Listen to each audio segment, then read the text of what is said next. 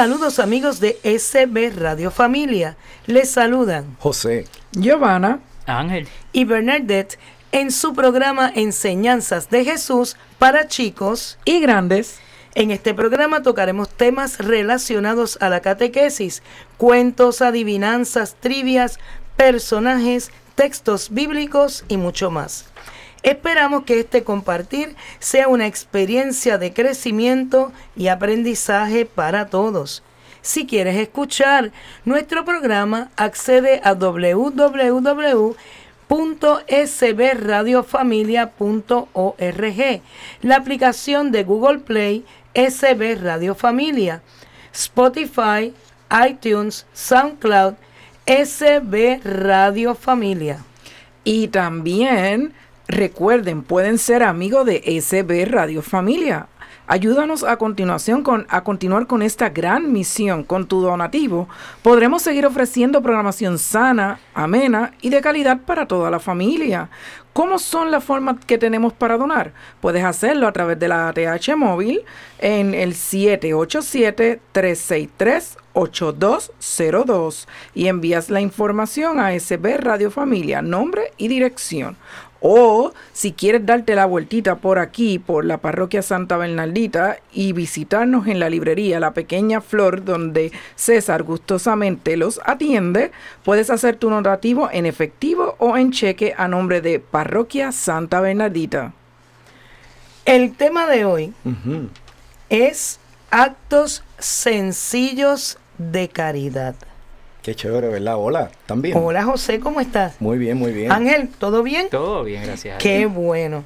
Pues mira, a continuación vamos a tener una recopilación de actos sencillos de caridad que muchas veces pasamos por alto, pero que en su sencillez son manifestaciones concretas del amor de Dios. Amén.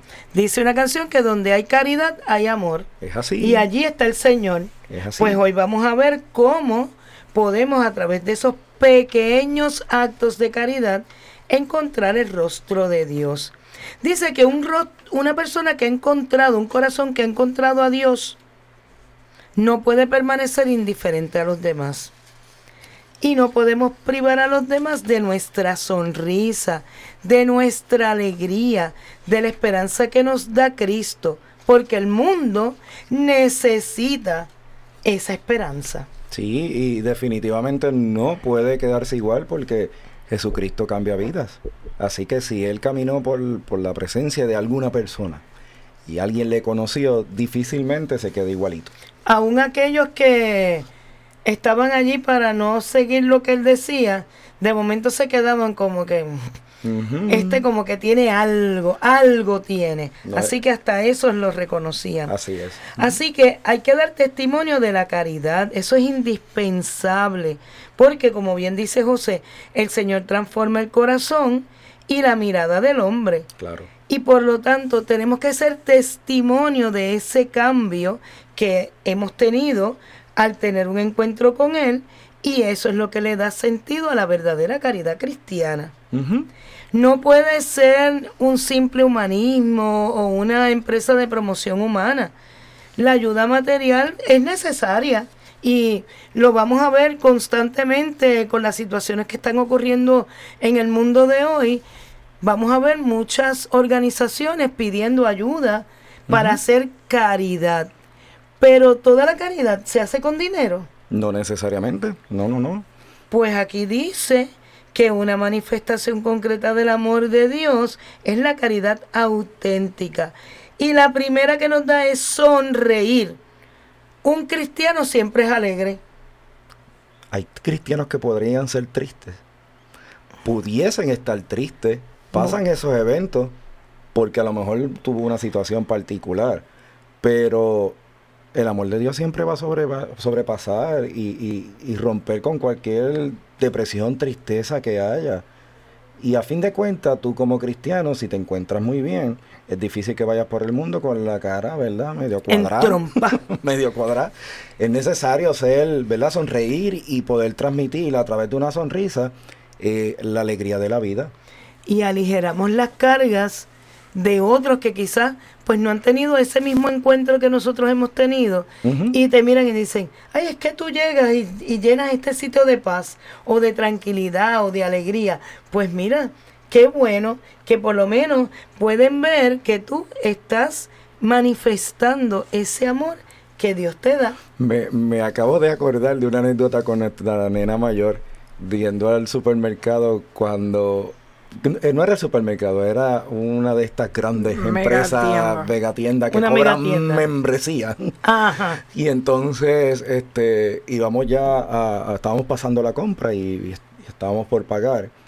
Y, y nuestra nena mayor, que en ese entonces tendría ese como tres años. Tres años más o menos. Más o menos. Se queda mirando al, al Al cajero. muchacho, al cajero.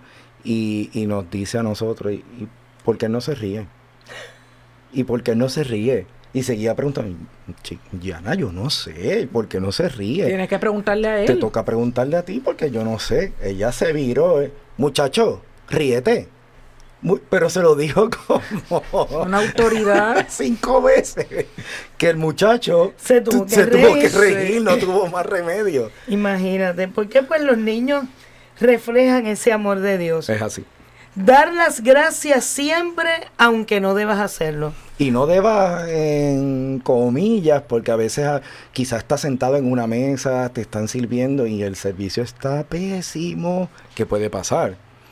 Pero aún así, la persona no tiene que hacer eso, uno debe de ser agradecido. Claro. Siempre. Y a veces alguien te hace un favor a ti y tú le das las gracias, pero a veces tú le haces un favor a alguien y la persona le pide y dice, ay, pues gracias. Y dice, no, gracias tú, que fuiste el que me ayudó. Así que dar las gracias aunque no te toque. Recordarle a los demás cuánto los amas. De diferentes maneras se puede hacer eso, ¿verdad? Porque pudiese ser en el, en el besito de la mañana, pudiera ser en el preparar el café o el desayuno, el dejar lista la comida de la tarde aunque yo tenga que irme. Este, un mensajito, si usted va a mandar un mensajito de texto De igual o, manera. o de alguna otra aplicación de mensaje, pues usted le pone un corazoncito, un te amo, un cariñito, una sonrisita, un besito. Y la persona dice, ay, me quieren. Pues Claro. mire qué, qué chévere. Saludar con alegría a esas personas que ves a diario. Mire, aunque no las conozca, ¿cuántas veces usted está, ha entrado a un elevador?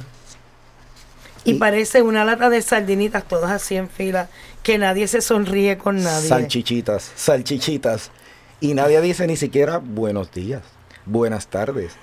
Eso se ha perdido. Yo, yo acostumbro a llegar a los sitios, a la, a, a la panadería, al banco, a comer. Buenos días, ¿cómo están? Y la gente se me queda mirando y me dice, ¿y de dónde salió esta loca? Pero yo, feliz. No importa, claro, hay y que hacerlo. siempre que lo hago, encuentro a alguien que me contesta el saludo. Con alegría y me dice, ay, muy bien, usted que le vaya bien también. Y yo, bueno, uno de diez, uno, no importa. Alguien se le alegró el día con eso. Y al menos les estás enseñando. Claro, porque muchas veces llegamos a los lugares, ay, no es que yo no conozco a nadie. Y pues la cortesía es para todo el mundo. Escuchar la historia del otro sin prejuicios, con amor. ¿Cuántas veces nos cuentan cosas y uno quisiera decirle 30 más y, do- y uno tiene que aguantar sin morderse la lengua? Porque tenemos que preguntarnos qué haría Jesús en este momento. Y hay veces que, ¿verdad? Eh, eh, teniendo la experiencia esta de visitar en las casas de cuido a las personas mayores, que en muchas ocasiones tú vas allí y te sientas a escucharlos. Porque te empiezan a hacer cuentos de joven, de más actualidad, o de lo que sea, hasta de la novela que están viendo. Y a veces vas a visitarlos más de una vez y te hacen el mismo cuento Muchas veces. cada vez que vas. Pues entonces, eso es la caridad. Sí. Escucharlo con alegría y no decirle, ay, no, ya tú me contaste eso, Y ¿no? probablemente te pares y te vas, y ellos se sienten felices. y no dijiste así, nada. Eso es así. Detenerte para ayudar, estar atento a quien te necesita. Esto me toca mucho porque el año pasado hubo un accidente muy fuerte en Carolina.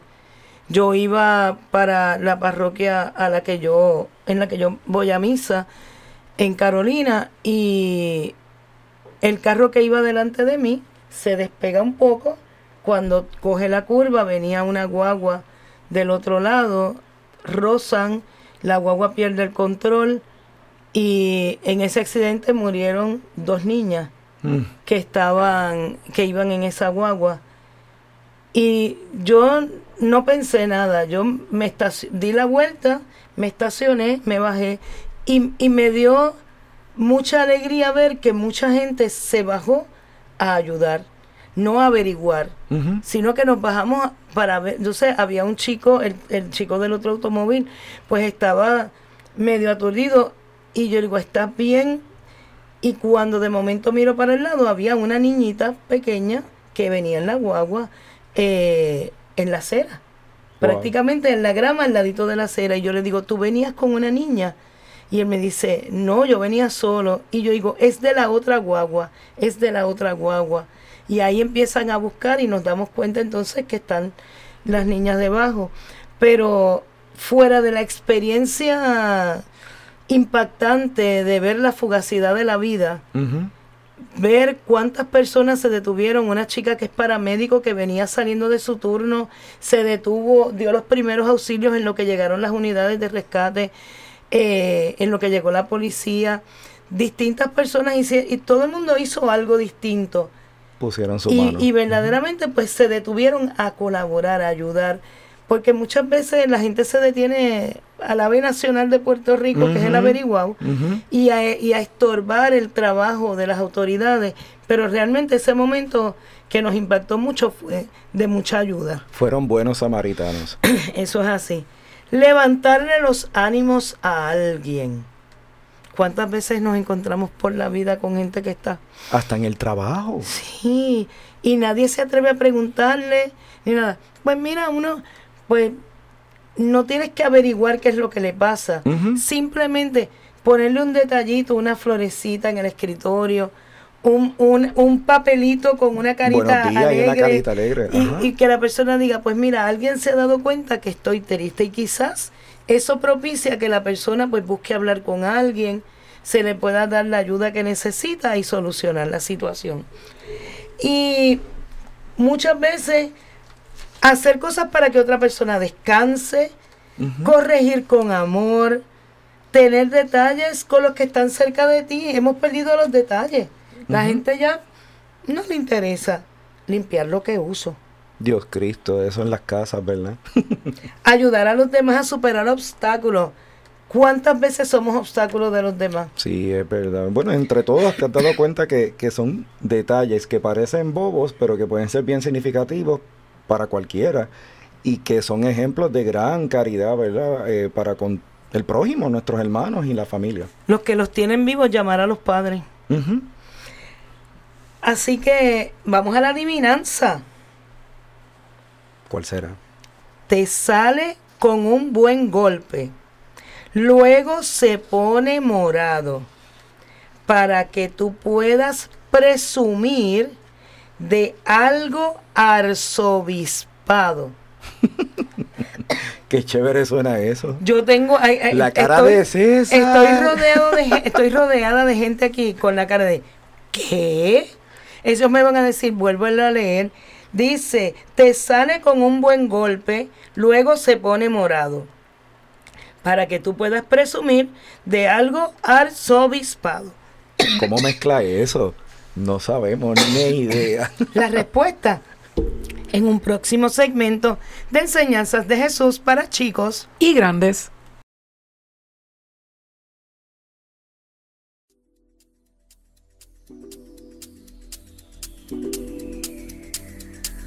Librería Católica La Pequeña Flor. Un pequeño lugar lleno de paz. No deje de pasar por su librería y ver los diferentes artículos y productos religiosos que tenemos para tu crecimiento espiritual. Estamos ubicados en los terrenos de la parroquia Santa Bernardita, de martes a viernes de 11 de la mañana a 7 de la noche y los domingos después de cada misa. Para más información, 787-750-7880 o nos puedes buscar en nuestra página de Facebook La Pequeña Flor SB. ¡Te esperamos!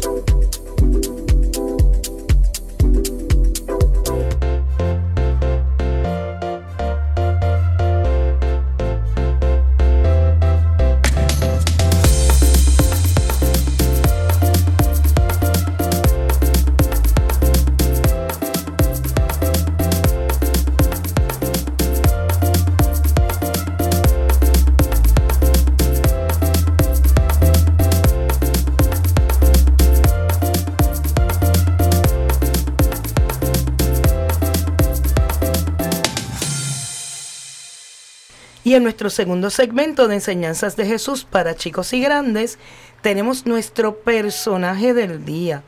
Y es la Santa Madre Teresa de Calcuta. Giovanna y Ángel, ¿qué nos dicen de esta madrecita tan buena? Bueno, vamos a ver cómo vamos aquí, Ángel, hoy en el día de hoy. Este, ¿cuándo es que se celebra la fiesta? Bueno, la fiesta de ella se celebra el 5 de septiembre. Oh. Que eso fue hace poquito. Ah, eso Es hoy, ajá. Bueno, Hoy, ¿verdad? Es cuando grabación. grabamos la, la- eh, eh, el programa. Este, ella fue canonizada por el Papa Francisco, ¿verdad? En la Plaza de San Pedro para el año 2016. Y, y pues nosotros lo que queremos hoy con este Madre Teresa, porque yo sé que mucha gente habla de ella. Eh, yo también tengo alguna anécdota, no la conocí ni nada por el estilo, pero tengo alguna anécdota que, que contarles. Este es como detallitos que encontramos, curiosidades de ella. Como por ejemplo, Ángel, dime su nombre. Bueno, se llamaba, y vamos a ver si lo digo bien, Agnes Gonza Boyaxio, ¡Wow! ¡Qué nombre! Como yo no tengo idea, le quedó de bonito, Macedonia. bonito. Así que como lo digan en Macedonia. Ok. ¿Y qué día nació? Ella nació el 26 de agosto, ¿verdad? En Skopje, en Macedonia, ¿verdad? Este, y fue bautizada con el, con el nombre pues que ya mencionamos que este Agnes, ¿verdad? Significa Inés y Gonza significa capullo de rosa o pequeña flor, ¿verdad? Mira, Una- podemos decirle otra a pequeña César. flor. Ajá. Tenemos otra pequeña flor. Y mira, es el día después que yo di a luz a Ana Natalia, porque yo parí el 25 de agosto mi primera chica. Entonces, este, Madre Teresa tuvo una infancia un poco dura, ¿verdad que sí? Sí, Hizo sí. su primera comunión a qué edad? A los cinco años. José, ¿escuchaste eso? Cinco añitos. Pero yo encuentro más interesante que se confirmó a los seis. Wow, ¿cómo ella ya a los seis años fue confirmada? Explícame, José, ¿cómo tú crees que pudo haber sido Bueno, eso? la realidad es que en ese entonces estamos hablando que ella nace en el 1910, Diez. ¿verdad? Más o menos. Así que ella la comunión la hizo en el 1915 y en el 1916 fue confirmada. Pero ustedes conocerán que el, el sacramento del bautismo y el sacramento de la confirmación lo daban cuando niños, be- bebitos, ¿no? Pues yo nací en el año 1964 y me confirmaron en ese mismo año. Bien. Exacto. Eso porque Fue antes bautismo era así. y confirmación en el mismo año 64. Exacto, antes era así. Se dan, se daban, por eso era que quería hacer esa salvedad. Y a los ocho años murió su papá, así que su familia pasa por uno, un- un- unas dificultades económicas grandes. Este, pero ella recibió una formación cristiana en su casa, ¿verdad? También Y en e- la parroquia. ¿En qué parroquia? En el Sagrado Corazón de Jesús, una parroquia jesuita. Oh. ¿Y por qué? Eso la- es importancia, eso es importancia de poderle en las casas educar, más que, ¿verdad? Esperar que en una escuela lo hagan. Ahí uno va viendo la diferencia. Sí, sí. Y, y, y este, ¿por qué ella toma el nombre de Teresa? Bueno, ella primero se va a Irlanda, entra al instituto de las hermanas de, Lore- de Loreto, ¿verdad? Y toma el nombre de Santa Teresa de Lisieux, este, patrona de las misiones y doctora de la iglesia. Imagino que tendrá algo que ver con que se nombre, identificó con, con Santa Teresa de Lisieux. Por eso es la que... Esa es la pequeña flor también, Ajá, ¿verdad? es pequeña flor. Exacto. Ah. ¿Viste, César? Otro hint. Se buscó una tocallita, ¿verdad? Sí. Wow, como, Y se, de como ahí- se enreda todito juntito ahí. Y de chévere. ahí Agnes pasa a ser Teresa. ¿verdad? Ella, ella se cambió su nombre. Fue maestra en una escuela de Calcuta. ¿Cómo ella llegó a Calcuta? Bueno, llega con la misma orden. Llega con la misma Mm. orden, ¿verdad? Llega a India, ¿verdad? Ok. Calcuta es en India.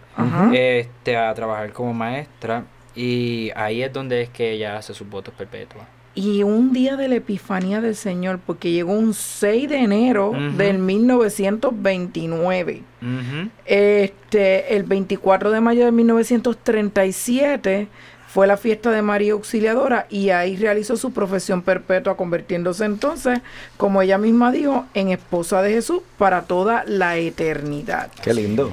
Y, y, y como nosotros, ¿verdad? Pues sabemos que este ella dejó a las hermanas de Loreto para fundar entonces a quienes a las misioneras de la caridad Un proceso que empieza ya a llevar. Claro, ¿verdad? porque ella estuvo muchos años con las hermanas de, de Loreto dedicándose a la enseñanza, pero ella empezó a sentir un, un llamado este, por entregarse completa a, a Jesús. Y entonces es que ella, después de un proceso de discernimiento grande, entonces ya para el 10 de septiembre de 1946, en un viaje, ¿verdad?, que hizo para su retiro anual, recibió entonces lo que denominó la llamada dentro de la llamada en la que una sed de amor y almas se apoderó de su corazón. Entonces ya dijo, pues no solamente es que quería enseñar, ya ella quería servir de una manera más allá a, a estas personas de, de Calcuta, ¿verdad? Porque e- ella sentía que la misión de ella seguía siendo en Calcuta. Pero fue responsable porque se preparó, cogió un curso de medicina con otras hermanas que se dedicaban a, a esas tareas de, de curar a los pues ella aprendió todo eso para porque ella sabía que lo que venía iba a necesitar prepararse que es lo que José siempre nos recalca que cuando vamos a hacer un trabajo eh, tenemos que prepararnos. Pues, y, y, y a esa, a eso que hablas de que ella se preparó, cuando yo estaba en una de mi, de mis viajes fuera de Puerto Rico para buscar una segunda opinión médica, yo fui con mi madrina a, a California, donde ella vive, para ir a conocer allá a un doctor que iba a ver, iba a verme, iba a, a decirme, ¿verdad?, que era lo que yo tenía, si el tratamiento que me estaban dando en Puerto Rico era el correcto o si tenía que cambiar. Pero en ese viaje a mí me sirvió de muchas cosas. Ese viaje para mí fue un, un viaje de purificación de alma. Y en ese viaje yo conocí a una señora que se llamaba Mary Poppins también, aunque no lo crean, pero se llamaba igual. Se llamaba Mary Poppins. Y ella era una misionera, pero era este, cristiana no católica. Y a ella, en una charla que ella estaba este, impartiendo en la Universidad de California, ella estaba diciéndole a todos esos jóvenes que la gran, la, la- la gran pasión por la misión que ella tenía, que empezó a su edad, este, ¿verdad? edad temprana, fue para ella el modelo más grande, una monjita católica que fue Madre Teresa de Calcuta. Y cuando ella empezó a hablar, ella siendo cristiana no católica, de Madre Teresa, con esta pasión, con este amor, con, con- un ardor, para mí, yo que era la única católica que había allí en ese momento, porque todos eran, ¿verdad?, de, de la misma denominación, este, yo me sentía como tan bien, porque yo decía, wow, mira para ahí cómo Madre Teresa fue ejemplo y sigue siendo ejemplo en este momento aún de aquellos que no son católicos en el servicio. Y por eso ella, eh, eh, él, aunque ella a veces, ¿verdad? Pasó por esa sequedad espiritual y todo lo que en la, en la película Letters, que si no la han visto, véanla, muy, muy bien llevada. Ella nos narra, aún así, todo lo hizo con una pasión, un amor y una entrega Fe. que era una cosa increíble, exacto. Ella tuvo visiones de Jesús, ¿verdad? Este ángel, Sí. mediante locuciones y, vis- y las visiones, Jesús le fue mostrando cómo iba a ser su nueva Exacto. orden, ¿verdad? Que fue las misioneras, las misioneras de la caridad. Iba a misa diario y se confesaba semanalmente. Wow. Como el Papa, como el Papa. ¿verdad? Como el Papa comenzaba su día con la Eucaristía y salía de casa con el rosario en la mano para servir al Señor en los más pobres. Acudía a la confesión una vez a la semana. Dice que un 7 de octubre de 1950, en la fiesta de Nuestra Señora del Rosario, se estableció oficialmente la nueva congregación de las misioneras de la caridad. Su primera obra fuera de India la fundó en donde Ángel. En Venezuela. ¿Y cuál fue? En 1960, ¿verdad? Después de que pues ya la orden es establecida y ya la obra misionera que se está llevando a cabo en India pues ya está bastante desarrolladita, pues entonces empieza a enviar este, religiosas a otras partes y además empieza a fundar varias asociaciones que se la unen a esas misioneras de la caridad, como son los hermanos misioneros de la caridad, las hermanas contemplativas, los hermanos contemplativos, los padres misioneros, ¿verdad? Los colaboradores y los colaboradores enfermos, ¿verdad? Este también inició el movimiento sacerdotal Corpus Christi. Y es bien interesante porque este la manera en que todo esto está organizado, ¿verdad? Esta orden es que estas personas se nutren de Jesús para después salir al encuentro de, de los más pobres y comunicar el mensaje de una manera real, ¿verdad? Pero primero ellos son los que se llenan de él para poder compartirlo. Y, yo me imagino que ella todo le fue bien, siempre estuvo... No, para nada. Y, y, y, y algo que, que, quiero recalcar con, con lo que dice Ángel que cuando ella empezó a expandir, ella no vio este donde me iba a ir bien y se acabó. No, ella fue a sitios como la Unión Soviética, como Cuba, que sabían que, ¿verdad?, eran otros otros regímenes políticos, pero que ella necesit que necesitaban de ella y de su y de su misión, porque Jesús también tiene que llegar a todo el mundo. Y eso era bien bien importante. Madre Teresa pasó por muchas cosas y tampoco yendo a Calcuta, aunque ella estaba ayudándolo, no crean que es que reci la recibieron con vítores y todo el mundo la quería. Sí, porque esta era, no. gente, era gente de otra religión, ¿verdad? Exacto, así que le hicieron la vida de cuadrito. Bueno, el hinduismo, ¿verdad? También. la, la, este, al principio no la querían mucho, ella se tuvo que ir poco a poco ganando a esas personas, pero tuvo que pelear, tuvo que enfrentar y tuvo que armarse de mucho valor. Así que ellos, ella, este, ella tuvo muchos años de oscuridad en su vida, ¿verdad? Ella, ella experimentó dolor y, y también ella experimentó sufrimiento. Dice que este como el desierto, el desierto de Dios que muchos de los santos hablan, ¿verdad? Que, que tienen la, la, un momento de su vida eh, donde no sienten para nada a Dios y de alguna manera tienen que, que demostrar ahí la fe. Claro, ella le llama oscuridad, pero siguió trabajando para Dios. O sea, aunque ella no lo sentía, eh, ella siguió creyéndole, obedeciéndole y estando con él. Así que la Madre Teresa y, y, San Juan Pablo II fueron grandes amigos y se unieron en varias oportunidades.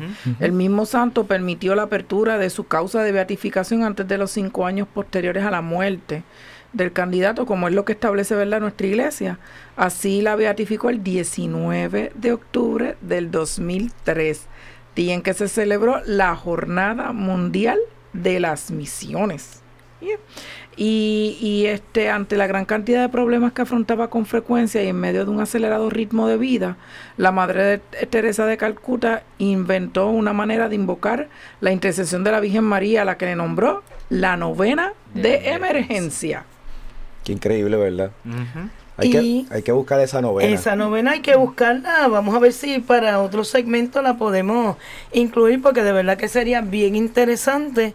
Y todas estas vidas ejemplares que debemos imitar, usted las conoce aquí en su programa que es para grandes y chicos, porque la catequesis es para todos, enseñanzas de Jesús para chicos y grandes. Visita la página cibernética de la parroquia Santa Bernardita. Ahí encontrarás información que te ayudará a crecer en la fe. Podrás enlazarte en la transmisión diaria de la Santa Misa. Conocerás las liturgias del día así como al santo que celebramos cada día. Tendrás también la oportunidad de acceder a nuestra página de eventos y conocer qué eventos tiene la parroquia. www.parroquiasantabernardita.org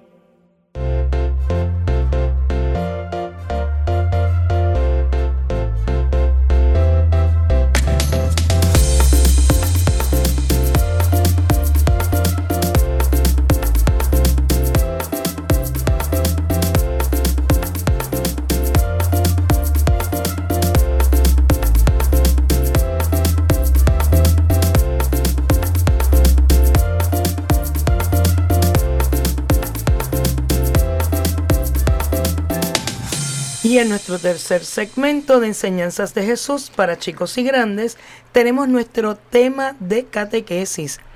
Y el tema de esto, el día de hoy es el servicio.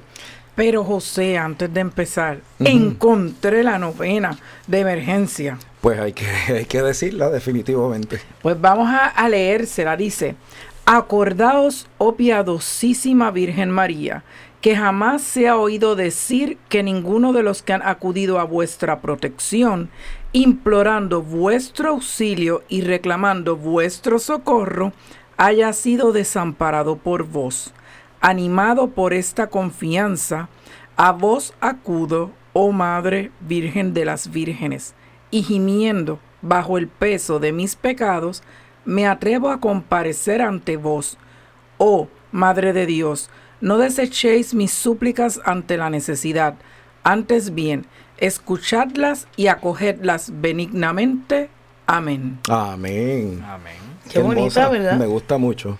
Y es corta, no es tan, tan larga, ¿verdad? Es que es para emergencia. Sí, Y en una emergencia tienes que tener algo Preciso, directo preciso. Y, y que se pueda, y que inclusive uno se la pueda memorizar para tenerla siempre en el corazón y en la mente. Yo estoy casi seguro que usted tiene que haber escuchado en su vida alguna vez esa frase que dice, el que no vive para servir, no sirve para vivir.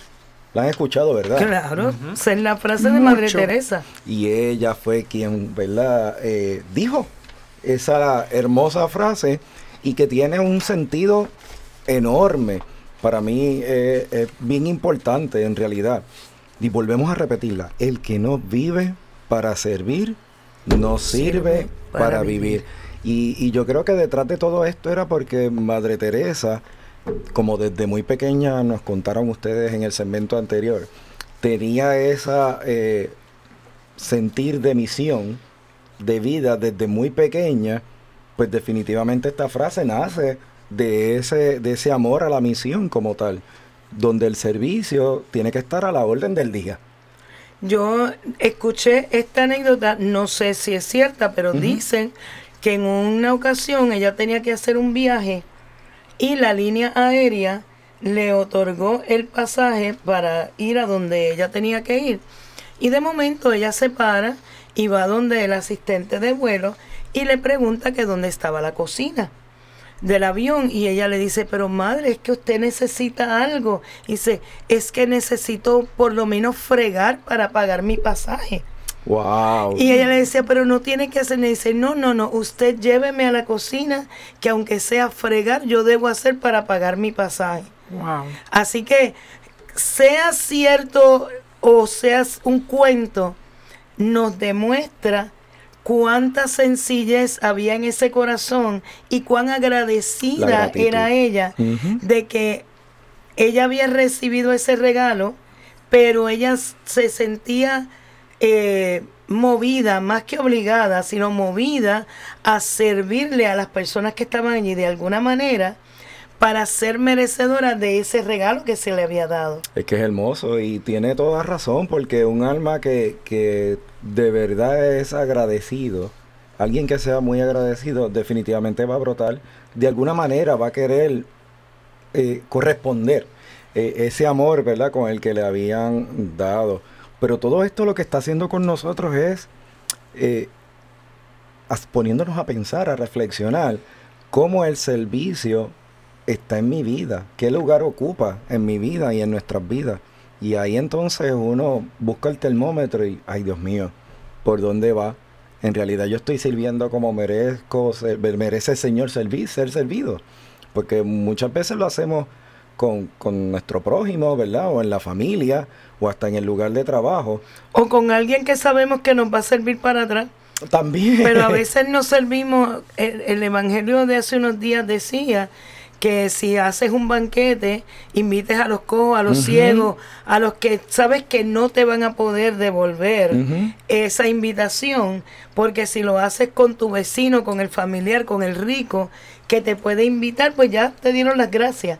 Así que verdaderamente... Y además, vamos a, vamos a ver, muchas veces nosotros vemos el, el servicio tal vez en función de, de rangos.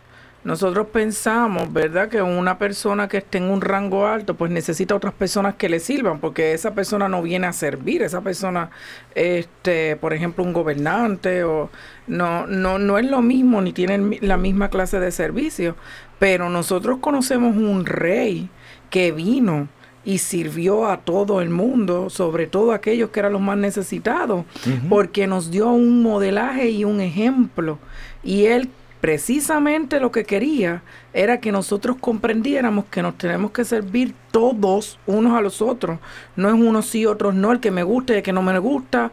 Eh, y en eso nosotros tenemos que ser bien enfáticos. El servicio es a todo el que me lo pida. No es al que yo crea que yo deba servir. Esto hace que, uno recuerde eh, la última cena.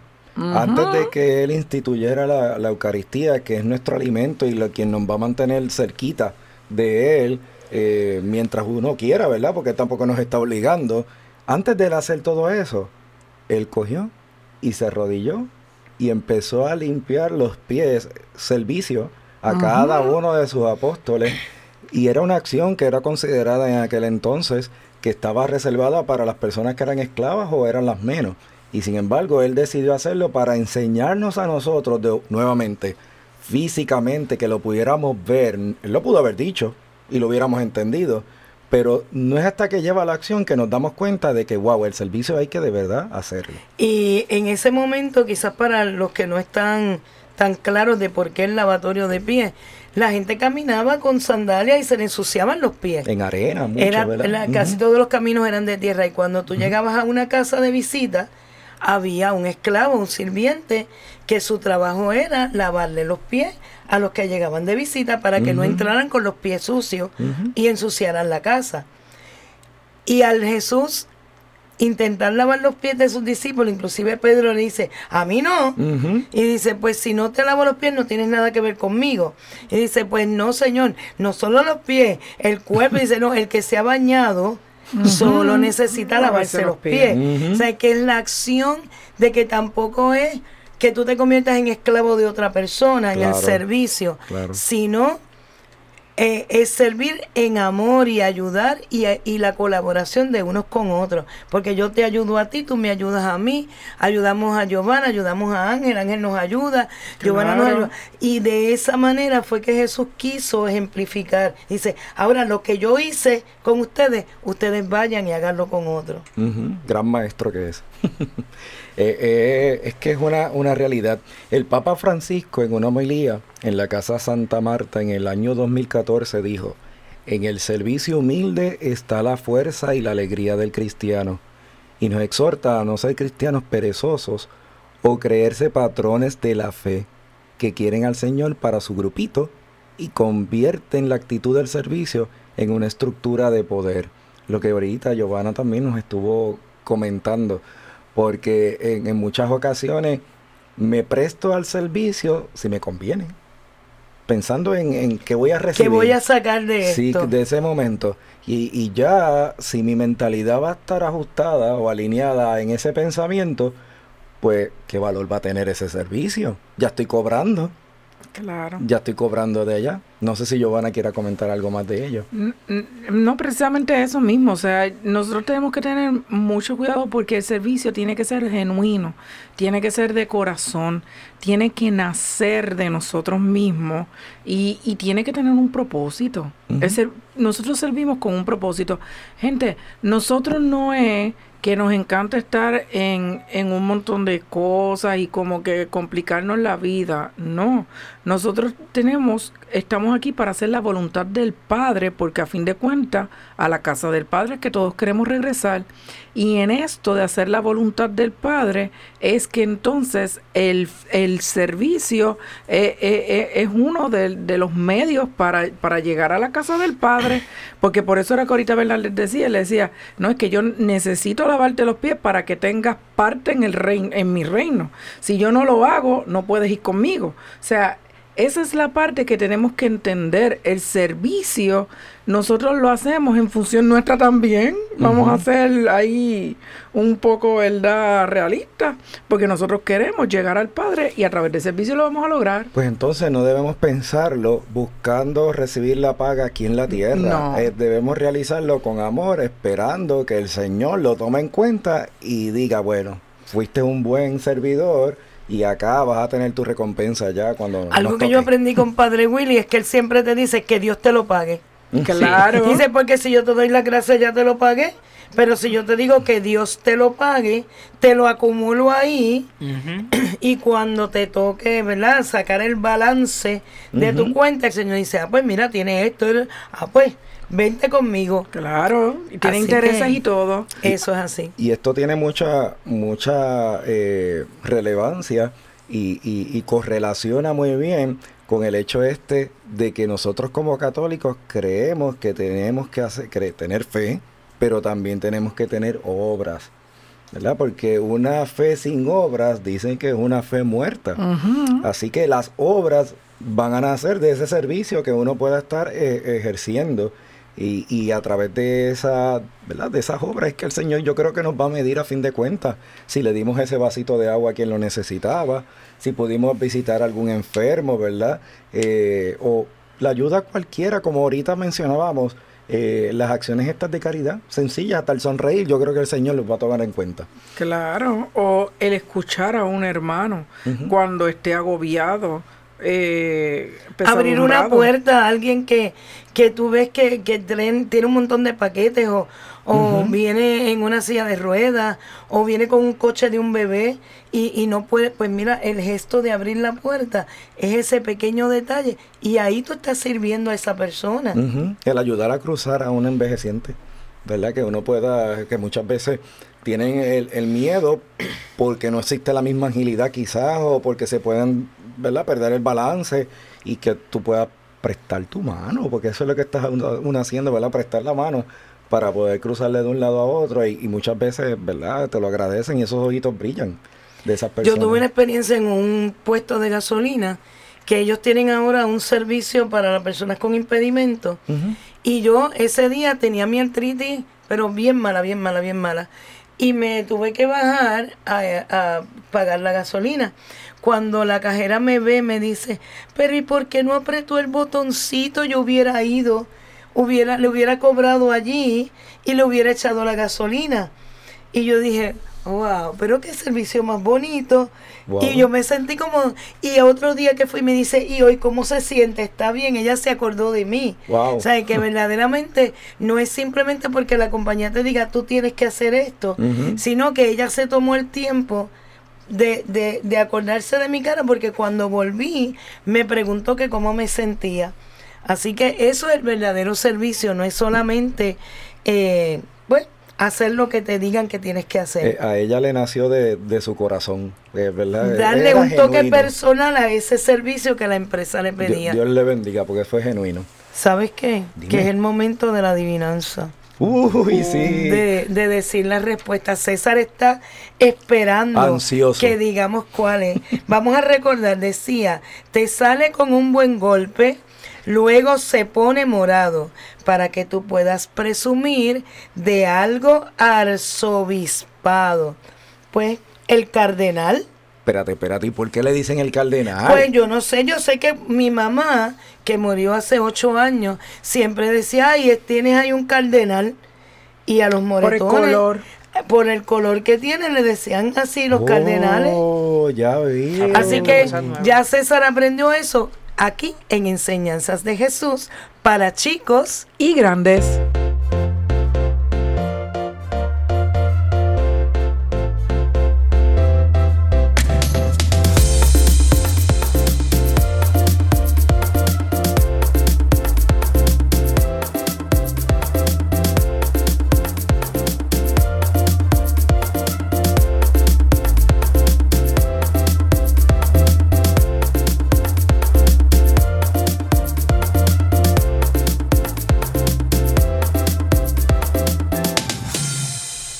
Y en nuestro cuarto segmento de enseñanzas de Jesús para chicos y grandes, tenemos un cuento sanador.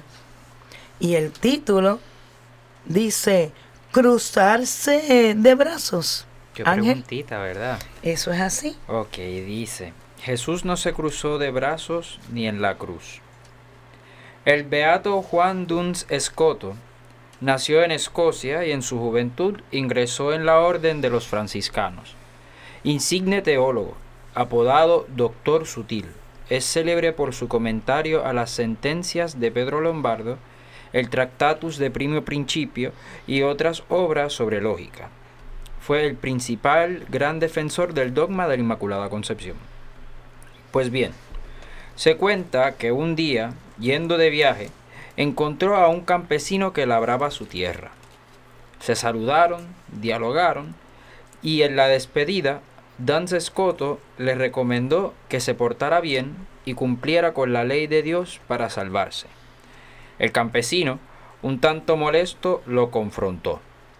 ¿Para qué debo portarme bien? Si Dios quiere que yo me salve, aun portándome mal, me salvaré. Y si Dios no quiere que me salve, aun portándome bien, no me salvaré. El doctor Sutil le preguntó, dime, ¿para qué labras tu tierra, la siembras y las riegas? Si Dios quiere que en tu campo haya trigo, aunque tú no lo trabajes, habrá trigo. Y si no quiere que tú tengas trigo, aunque lo trabajes y lo sudes, no tendrás trigo. El campesino no supo qué cosa contestar y siguió labrando su tierra. Moraleja. A Dios rogando y con el buen sentido teológico avanzando. O como nosotros decimos, ¿verdad? A Dios rogando y con, el mazo dando, ¿verdad? Y les voy a compartir aquí que también tenemos una reflexión de San Gregorio Magno. Y se las voy a compartir simplemente porque es un padre de la iglesia. Este, y dice, el Creador quiere verse reflejado en su criatura. Y Dios quiere ver reproducida su imagen en el espejo del corazón humano mediante la imitación que tú realizas de las obras divinas. No te quedará frustrada la fe de los que así obran. Tus deseos llegarán a ser realidad y gozarás eternamente de aquello que es el objeto de tu amor. ¿verdad? Y cuando, ¿verdad? Le, habiendo le- leído este cuento y habiendo todo lo que hemos hablado, ¿verdad? Este, ¿cuáles son esa, o- cuál es esa obra divina que, ¿verdad? Que habíamos mencionado que Jesús había hecho, ¿verdad? El rey, ¿verdad? Llegó a servir a los demás. Eso es así. Está, está- está todo hilvanado, de alguna manera. Este, nuevamente el servicio sale ahí eh, a flote en el, en, en el cuento, ¿verdad? Reflexivo o, o sanador. Eh, ahí nuevamente uno se hace la pregunta de cruzarse de brazos. ¿En verdad yo me voy a cruzar de brazos? No, ¿Vale la pena trabajar? ¿Qué vamos a ganar con lo que hagamos? Es que cuando uno no cree o no tiene fe, pues probablemente la respuesta sea de que, pues sí, que vale la pena no cruzarse de brazos para no pasar trabajo y no gastar energía.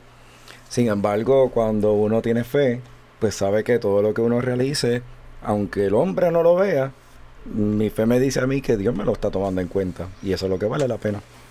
Y yo pienso que este hombre, a pesar de que se le dijo que Dios es el que decide si, cose- si hay cosecha o no hay cosecha, él dice, bueno, pero yo no voy a dejar de trabajar mi tierrita, porque y si yo me siento y no hago nada, y el Señor ve eso y dice, ah, pues si tú no te vas a preocupar, pues yo lo dejo así. Que Dios no casi nunca lo ve de esa manera. Pero él dijo, no, yo de todas maneras, aunque Dios ponga su parte, yo voy a poner la mía. Y decidió seguir trabajando su campo. Porque, y, y, lo, y lo que dijiste al principio de la historia me, me llamó mucho la atención. Jesús no se cruzó de brazos ni en la cruz. Ni en la cruz. Es hermoso Sí, esa, esa- esa Yo frase. dije, sí. wow, qué impresionante, ¿verdad? Al contrario, lo que hizo fue Extenderlo. abrir los brazos, extenderlos para abrazarnos a todos nosotros, que cupiéramos todo en su corazón y, y, y demostrar finalmente todo el amor que predicó durante su vida pública. Exactamente. porque él estuvo diciendo lo mucho que nos amaba, ¿verdad? Lo, que teníamos que regresar al Padre, que él era el camino, que él era la verdad, o que él es, porque lo estoy diciendo en pasado porque lo estoy diciendo cuando estuve en la tierra, pero sabemos por nuestra fe que él es. Pues llegó el momento en que lo realizó, que fue que lo hizo realmente. Él se dio en servicio eh, para todos nosotros. Pero una pregunta. Si lo que hay que hacer no es lo que me toca a mí, no me toca a mí, pues yo lo dejo ahí porque eso a mí no me toca. Yo creo que tú tienes micrófonos en casa. y estás escuchando las conversaciones de mi hogar.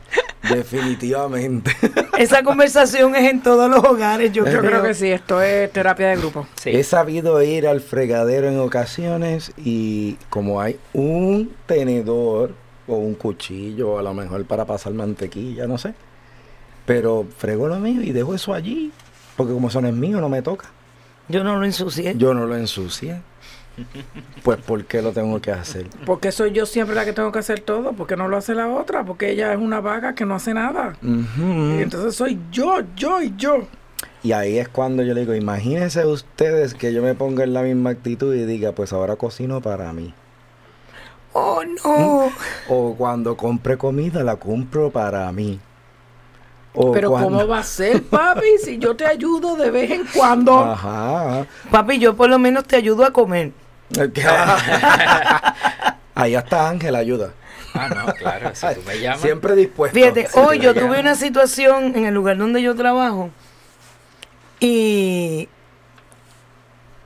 se limpió un área para usarla, pero los estudiantes que limpiaron esa área para usarla decidieron poner lo que sacaron de ahí en el piso de otra área. Entonces ensuciaron el, el- la- el otro espacio Anda. cuando yo salgo, pues donde, de donde habían sacado las cosas muy bonito, decorado, y todo aquel reguero en el piso, y yo, y esto, pues yo, Vistieron un santo de yo fui a mi salón y busqué un- una escoba, un recogedor y todo. Pero ¿y por qué tú estás haciendo eso? Digo, ¿y si uno pasa por aquí y se cae? Ujú. Pues entonces es ese detalle de que el servicio puede estar en las cosas más simples. Ah, no, porque me llamaron para ir a servir. a- Pero si tú puedes servir hasta donde no te ven. Que si voy caminando y me encuentro en el suelo un papelito de un dulce, En eso estaba pensando ahora. pues porque no puedo... Me doblo a recoger, luego tú el zafaco. No, no, no, porque es que yo no tiré ese papel al piso. La, José. ca- la can sí, eso es el pensamiento. Una vez se piensa de los niños, pero pero ningún niño, hay muchos También los adultos. adultos. Claro, porque ahora mismo uno va a cualquier de estas megatiendas que tienen carritos de compra y cuando uno saca se encuentra muchas veces papeles La basura. o la- ¿verdad? los platitos de las muestras que van dando y uno se queda como caramba, pero si en el sali en la misma salida hay No, no, zafacones. pero José, lo que pasa es que hay empleados para hacer eso. Y si yo lo Mm. hago, le quito el trabajo. ¿Qué, qué, qué pensamiento tan retrógrado. Pero eso yo lo he escuchado Claro, de montones. No, no, no hagas eso porque le quitas el trabajo a alguien. Sí, y, y la gente debería de transformar ese pensamiento en el que si yo me pongo en, en ese, ¿verdad? En esa onda de poder realizar esas tareas, Dios me va a bendecir. Dios va a mirar cada uno de esos detalles. Digo, estamos hablando de las personas que tienen fe y que creen en Jesucristo, que muchas veces cuando están en esos momentos, pues como que se olvidan. Y mire, hay tanta gente que deja las cosas tiradas y no que ese empleado no se va a quedar sin trabajo porque usted recoja un papel No. y lo eche al zafacón. Porque quizás usted esté evitando un accidente, que una persona se resbale, que una persona sufra una caída por el simple gesto de usted levantar ese papel o ese obstáculo y ponerlo a un lado o ponerlo en el zafacón. Hay que pensar también que en el mundo laboral, ciertamente a uno le pagan por ciertas tareas, pero en ocasiones si se da esa milla extra o se hace un poquito más de lo que me tocaba, lo miran en ocasiones, digo, ¿verdad? Compañeros como que, pero ¿y por qué tú haces eso? Si en las no- oficinas donde hay cafetera, que todo el mundo quiere café, pero nadie quiere Pero- limpiar la cafetera. Pero la realidad es que, bueno, por ahí hay un beneficio hasta propio porque estás bebiendo café. porque no me va a tocar a mí limpiar la cafetera? O cuando me toca era X tarea, pero bueno, ya hice lo que me corresponde, todavía queda tiempo porque no puedo ayudar a mi compañero. O realizar quizás comenzar con tareas del otro día y dejar más chévere el área. Esas cosas se pueden, se pueden Ah, dar. ah, mu- muchas veces eso también lo vemos con, con los puestos de, de, de poder como el jefe. Y miren, los jefes también tienen que ayudar a los empleados. Claro, de hecho, en, esa en ese pensamiento, si nos ponemos a ver, Jesús como el gran rey, mira dónde llegó. Espérate, vamos a hacer la tarea más sencilla y en la que le corresponde al de más abajo para poder enseñarles a todos. Así que, Y en el mundo laboral, tú sabes que dicen que hay jefes y hay líderes. Sí, y es eso la es una diferencia. Y es una diferencia bien grande porque el jefe te ordena, te dice que el líder dice, vamos a hacer esto. Y yo creo que Jesús fue un líder excepcional. Él no solamente eh, hizo todo lo que hizo, sino que nos guió con su ejemplo de una manera extraordinaria. Nosotros nos falta mucho para llegar a ese liderazgo, pero tomándolo a él como ejemplo, podemos alcanzar esa meta y muchas otras. amén. Pues como hoy hemos dedicado este programa a la Madre Teresa de Calcuta, la oración que utilizamos para el cierre de nuestro programa es de ella y es la oración por la familia. Padre Celestial, nos has dado un modelo de vida en la Sagrada Familia de Nazaret.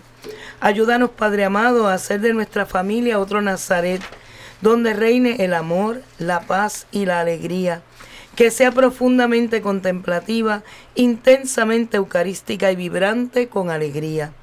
Ayúdanos a permanecer unidos por la oración en familia en los momentos de gozo y de dolor. Enséñanos a ver a Jesucristo en los miembros de nuestra familia, especialmente en los momentos de angustia. Haz que el corazón de Jesús Eucaristía haga nuestros corazones mansos y humildes como el suyo, y ayúdanos a sobrellevar las obligaciones familiares de una manera santa. Haz que nos amemos más y más unos a otros cada día, como Dios nos ama a cada uno de nosotros, y perdonarnos mutuamente nuestras faltas, como tú perdonas nuestros pecados.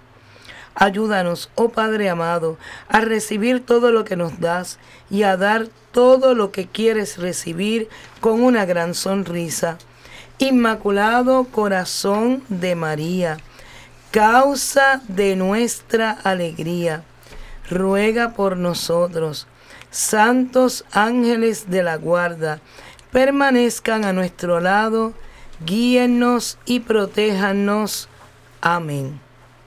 Este mensaje de servicio, este mensaje que la vida de la Madre Teresa de Calcuta nos lleva y hemos podido reflexionar en el programa de hoy, debe inspirarnos a que en los momentos más sencillos, cuando estás con esa gente que conoces y con los que no conoces, puedas tener esos pequeños, pequeños detalles, como Dios tiene tantos pequeños detalles con nosotros, la luz del amanecer, el abrir nuestros ojos y poder ver, el poder movernos y caminar, todas esas cosas hacen del servicio una verdadera esperanza para este mundo que tanto lo necesita. Amén.